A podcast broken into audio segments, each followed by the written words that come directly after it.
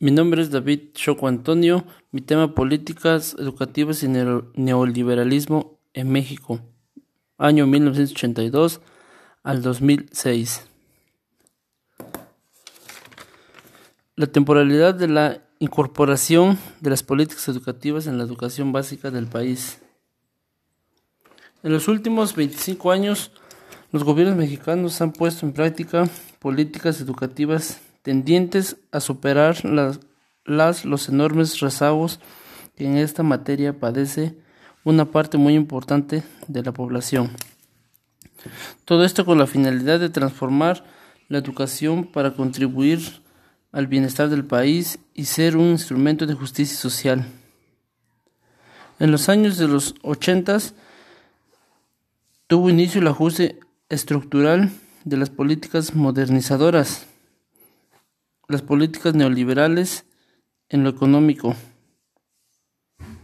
El ajuste estructural en la década de 1980, el cual consistió en la caída del petróleo y materias primas, el alza en las tasas de interés, en la deuda externa, llevaron a México a una aguda crisis económica. Miguel de la Madrid, 1982-1988.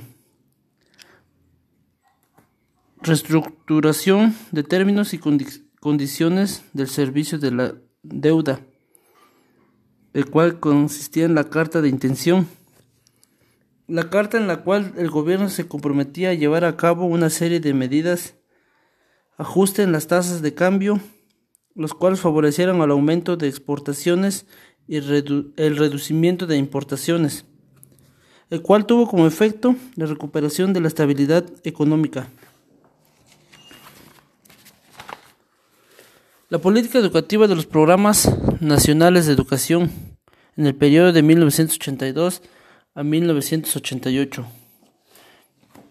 Primer periodo de incorporación de las políticas educativas. Se implementó el Plan Nacional del Desarrollo, el cual consistió en sus propuestos principales en promover el desarrollo integral del individuo de la sociedad mexicana ampliar el acceso de los mexicanos a la educación, ámbitos culturales, deportivos y de recreación. De igual manera, mejorar el servicio de los mismos. Derivado a ello, se crea el denominado Programa Nacional de Educación, Cultura, Recreación y Deporte. Considera que las causas del rezago educativo eran las, las zonas deprimidas, marginalidad económica, y social. En el periodo de 1988 a 1944, gobierno de Salinas de Gortari, surge el Programa Nacional para la Modernización Educativa. Las políticas educativas orientadas, las cuales consistieron sus principales propósitos en ampliar y redistribuir la oferta, elevar la calidad, pertinencia y relevancia integración por ciclos, desconcentrar la administración, mejorar las condiciones de los docentes. En el periodo de 1994 al 2002, el cual perteneció a Ernesto Cedillo, surge el Plan de Desarrollo Educativo. Los propósitos fundamentales que fueron la equidad, la calidad y la pertenencia en el cual se originó la apertura de la ciencia, la tecnología y la cultura, denominado Poder Ejecutivo Federal, de 1996. Sus propósitos fueron la equidad, la calidad y la pertinencia de la educación, los cuales fueron fundamentales en, en el ampliamiento de forma creciente de la cobertura de los servicios educativos. En el periodo de 2000 al 2006, que perteneció al gobierno de Vicente Fox, primer partido político de oposición, Partido Acción Nacional, admitió que la educación nacional enfrentaba tres grandes desafíos. La cobertura con equidad, la calidad de los procesos educativos y niveles de aprendizaje, integración y funcionamiento del sistema educativo el cual consiste el Poder Ejecutivo Federal del 2001.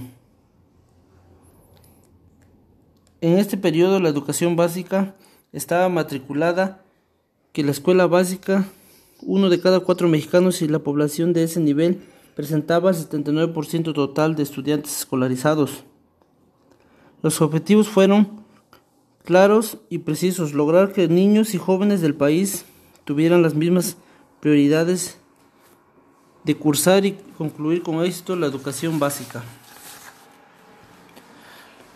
las principales políticas en la educación fueron el fortalecimiento de la atención de las poblaciones indígenas, el fomento del uso de tecnologías de la formación y la comunicación, y otro importante que fue la formación inicial, continua y desarrollo profesional de los maestros.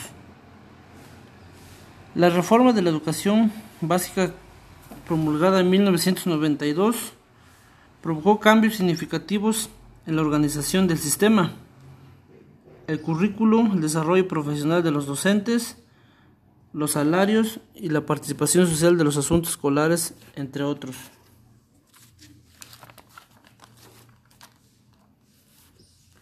La influencia de los enfoques pedagógicos en los en las prácticas y los saberes de los docentes. Las políticas educativas mexicanas, el sistema educativo moderno, el cual consiste en que la educación debe ser laica, obligatoria y gratuita. La SEP fue la impulsora para la construcción de un país culto y democrático. Una de las influencias que favorecieron a la educación fue el plan de 11 años ya que ésta favoreció en el crecimiento de escuelas normales para formar maestros que se requerían en esa época. Se logró también la formación integral de los docentes. De igual forma, la formación del Sindicato Nacional de Trabajadores de la Educación y el Acuerdo Nacional para la Modernización de la Educación Básica y Normal. Gracias a ello, hoy se tiene Hoy en día se tiene, se tiene y se cuenta con una mejor formación. Gracias.